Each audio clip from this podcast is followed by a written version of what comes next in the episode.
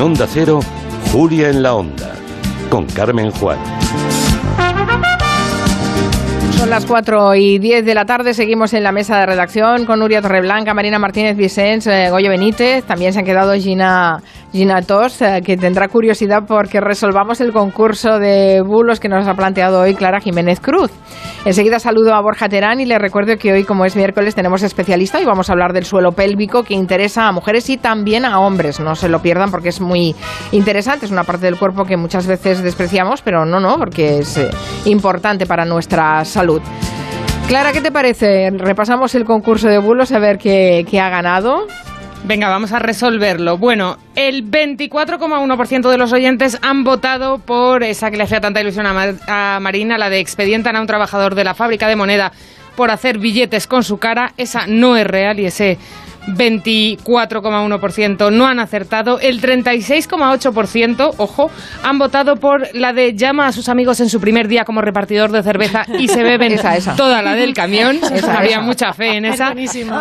Pero esos oyentes tampoco han acertado porque hoy la mayor parte de los oyentes han acertado el concurso de bulos. 39,1% han votado por un cirujano que firma con sus iniciales los hígados de sus pacientes. Bueno, Lo bueno, decía bueno, alguien ya bueno, en Twitter. bueno, bueno, Se sabía, bueno. se sabía. Lo decía Por alguien en Twitter que se acordaba de la noticia real. Es un cirujano del Hospital Queen Elizabeth del Reino Unido, Simon Bramhall, 53 años, que en Birmingham reconoció ante un tribunal haber grabado sus iniciales en al menos dos hígados de sus pacientes trasplantados. Y fue a juicio, veo. Solo las iniciales, porque si tenía que firmar como Simon Bram, Harry, Harry. eh, o sea, Necesita parte del bazo hígado. también, sí. Pero yo, yo pregunto, las enfermeras y el resto de equipo sanitario que había ahí, ¿no se fijaron que ese tío estaba ahí firmando hígado? Le ayudan, le ayudan a rematar, me, claro. me imagino que si terminó en un tribunal será porque alguien Porque del alguien equipo médico le denunció, porque a- al que le trasplantas el hígado seguro que no se lo vio. Yo soy partidario eh, de la rúbrica. Porque, A mí me o sea, gusta también, como dice son, Gina. Son obras de arte, ¿eh? Sí, Se lo vamos. merece el hombre. Si lo ha hecho Ay, bien, señor. que firme. Bueno, hacer, bueno. hacer un Banksy, ¿no? El hígado. Exacto. Claro. Bueno, Clara Jiménez Cruz, gracias. Hasta mañana. Descansad mucho. Mañana fiesta va. Y el lunes ya. Mañana, día de la a diversión en el la trabajo. hemeroteca. Venga, Hasta exacto. luego, chicos. Y tal, divertiros por ahí. A por las torrijas, claro. Hacer torrijas, voy a hacer torrijas. Hasta la próxima. Un beso. Adiós. Hasta la próxima, chao.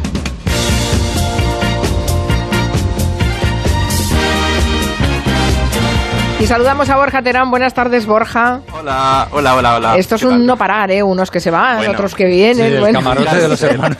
Sí, y dos de huevos duros. ¿no? Que es increíble. Bueno, está bien. ¿Tú hubieras acertado el concurso de bulos, Borja? ¿Hubieras, Pues eh, sí, pues había pensado lo del hígado, aunque me parece muy tétrico, pero había pensado que, fíjate, que era la más mm, tétricamente posible. Vaya. Pues mira, yo le- eh, para mí era el camión de cerveza, me parecía lo más normal del También. mundo. Sí, sí, tiene lógica. No, no, no. Pero me faltaba el punto imprevisible. Ay, el primer día de trabajo y ya te, te- o sea, te quedas sin Vale, trabajo. hombre, pues Te- te mira, a para cargar. celebrarlo. Que acabas de- celebrarlo. Claro. De perdidos al río, ¿sabes? O sea, Muy creíble. Bueno, Dani Rovira se ha despedido de su programa de la 1 de Televisión Española, La Noche de. Han sido 10 entregas, ha terminado haciendo un homenaje a las fiestas. Ha estado bien este programa, ¿eh, Borja? Sí, ha estado bien. Le ha faltado igual un poco de tiempo, porque claro, Dani, Dani Rovira es un gran cómico del monólogo, pero igual en un programa que entran y salen tantos colaboradores, tantas cosas, hay tantas sorpresas, bueno, que es un frenesí de emociones también, pues yo creo que a veces se le, bueno, se perdía, ¿no? Un poco, y ha ido encontrando su punto con el paso de las semanas y ha quedado un programa muy emocionante, con entrevistas muy chulas, y para acabar el programa han dicho, ya que no la audiencia no puede irse de fiesta, pues hacemos una fiesta nosotros, una celebración por todo lo alto y un homenaje a lo que echamos de menos de aquellas noches de desenfreno, así. Realmente nunca pensé que iba a echar de menos a gente fiestera. Que a mí la gente fiestera tampoco. Pues ahora echo de menos a esa gente. Echar de menos al que siempre lleva las gafas de sol las 24 horas. Por lo que pueda pasar.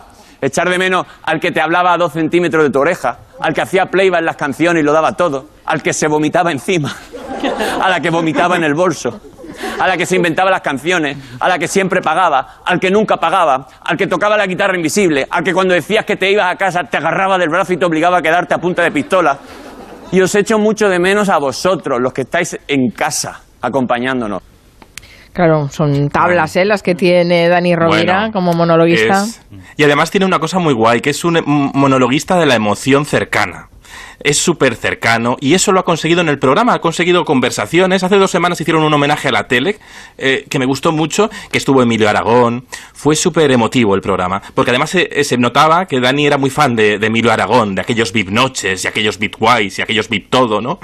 Y también estuvo Mercedes Milá. Y claro, él mismo dijo, a ver, Mercedes, dame algún consejo porque soy nuevo haciendo entrevistas y a veces en las entrevistas pues me cuesta un poco domar aquí al personal. Y Mercedes le dio este consejo, Mercedes Milá. Claro, yo ahora, yo, yo estoy aquí de nueva, ¿sabes? Yo, yo ni soy periodista ni nada. Y claro, yo- no un programa de humor y me están metiendo ocho invitados, nueve entrevistas cada... Dame, bueno, me vas a dar un consejo ya un poco tarde, pero que algún consejo en- con mi perfil de cómo se entrevista. Te voy a dar un consejo en serio, que es eh, cada entrevista es esa entrevista. Punto. Esto es como lo de co- como lo de Tole cuando dice solo vale el ahora, ¿no? El ahora.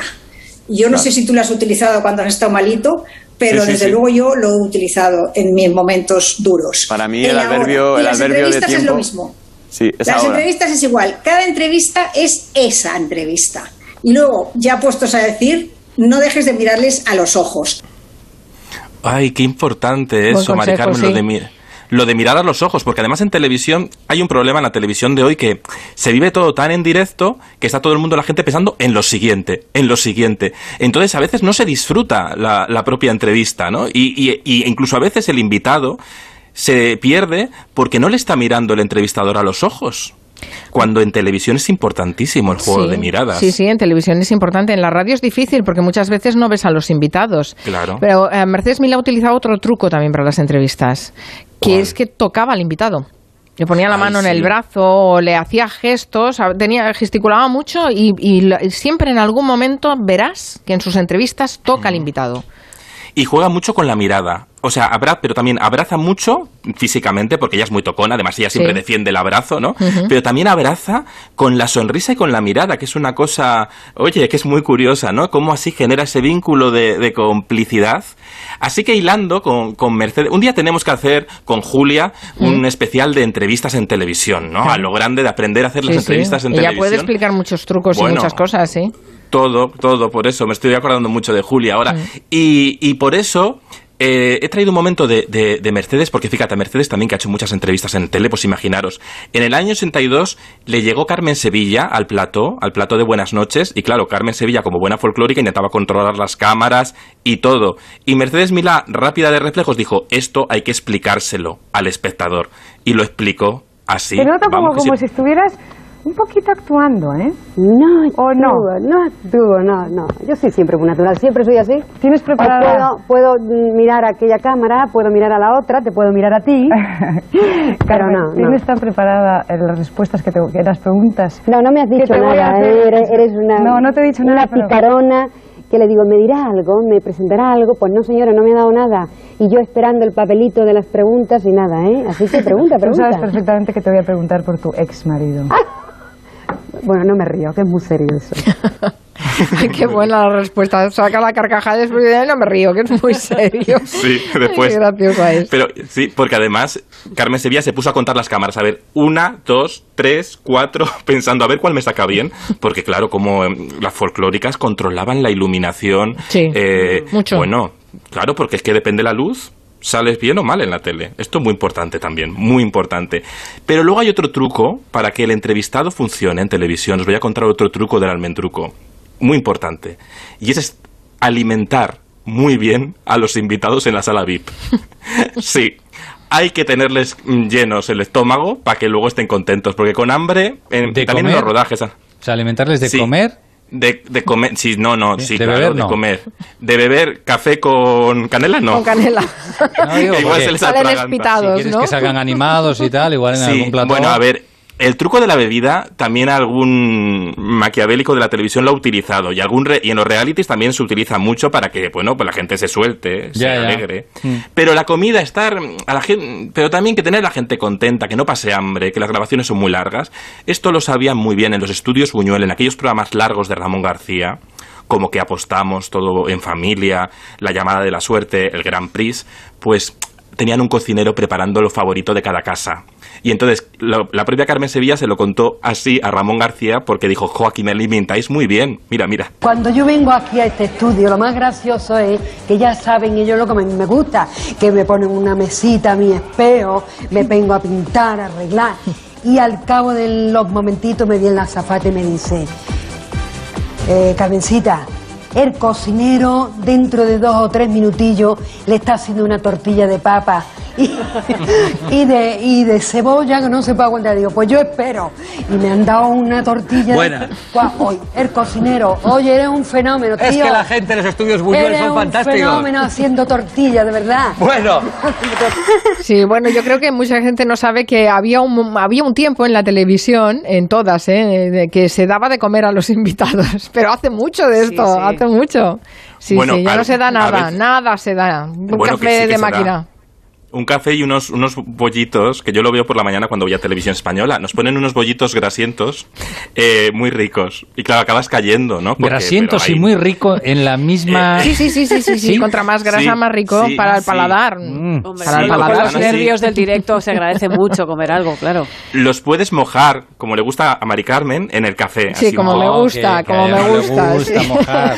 Pero antes, pero sí que es verdad que antes había un había cocineros que hacían lo que prácticamente a la carta, lo que querías. Bueno, había Y es que- presupuesto, eh, había dinero. Claro, Oye, pero- había dinerito, sí, ahora Claro, pues ya no hay van tanto más dinero. justos, claro. De todas Pero maneras, hay, hay una parte, hay una parte de la televisión que se hace fuera de cámara y esto Nuria Torreblanca lo puede contar muy bien porque ella trabajaba mucho en Sí. esa, en es- Sí, que es sí, el- eh, la previa a los invitados, cuando el equipo del programa habla con ellos y no solo los alimentan, es que los estimulan, porque ya cuando salen a plató ya van, ya van. Sí, hombre, y Ya además, van calentados. sí, sí, además de que venga el presentador, en mi caso, en la época en la que estaba trabajando ahí, como guionista bajabas a contarle al invitado que habías escrito tú la entrevista, pero bajabas a hablar con él para prepararle sobre, más o menos, no le decías qué temas ni sobre qué se iba a preguntar, pero poner un poco en situación. Claro. Y así el invitado Claro. sale mucho más tranquilo. Mucho más confiado, Habla mucho más tranquilo, Claro. mucho más suelto, porque ya ha estado hablando claro. de la entrevista, con lo cual ya Sí, estaba calentado, ya sí, sí, se sí. relaja un Y poquito. claro, y no, no está, claro, hay que generar el vínculo antes, ¿no?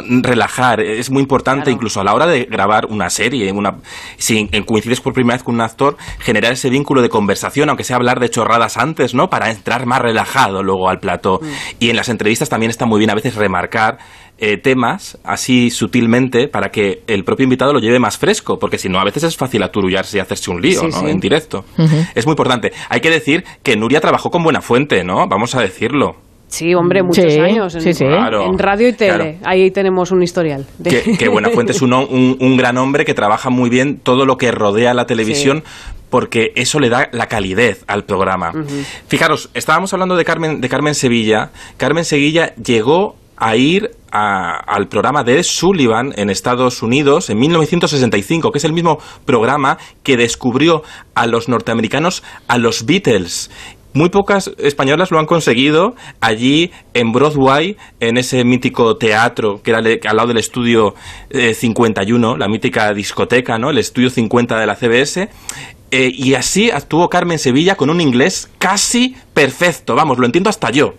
I am very happy to be here.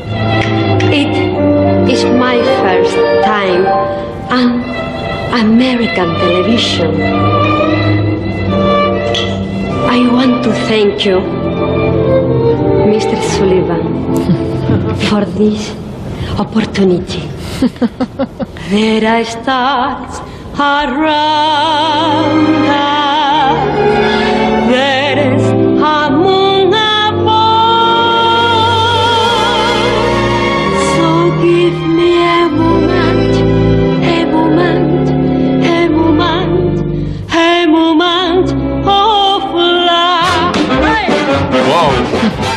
No me digáis que no es, ¿eh? Esta no mujer. es bonito. Bueno, y la seducción. Sí. Y, si- y el vídeo del programa, claro, dejó a los norteamericanos, aunque luego ya quería ver si venirse para España, porque ya pasaba de, de Norteamérica y todo aquello que le parecía muy frío. Pero ese control de cámaras, que antiguamente en, la, eh, en el cine del siglo XX y en la televisión novata, digamos, los directivos, los directores, los que eran autores, enseñaban muy bien a las actrices y a las cantantes y al- a mirar a cámara. Entonces salió ahí Carmen Sevilla y controlaba perfectamente dónde estaba el espectador con esa belleza tremenda y con esa capacidad de seducción. Estaba enamorando al personal y a Sullivan. Luego también tenía esto tan importante en televisión que sabía hacerse la tonta cuando tocaba. Porque la- hacerse el tonto tapa errores, que es muy importante. Que porque al final lo introduces, pues si te equivocas, pues lo introduces con la gracia de la espontaneidad y no pasa nada. Eso lo hace también muy bien otro rey del late night actual, que es Broncano. Broncano, pues se hace así un poco a veces que controla todo, sabe todo, pero a veces se hace un poco de, uy, no me he enterado, ¿no? No me he enterado. Y así poco a poco va llevándose al invitado en su terreno.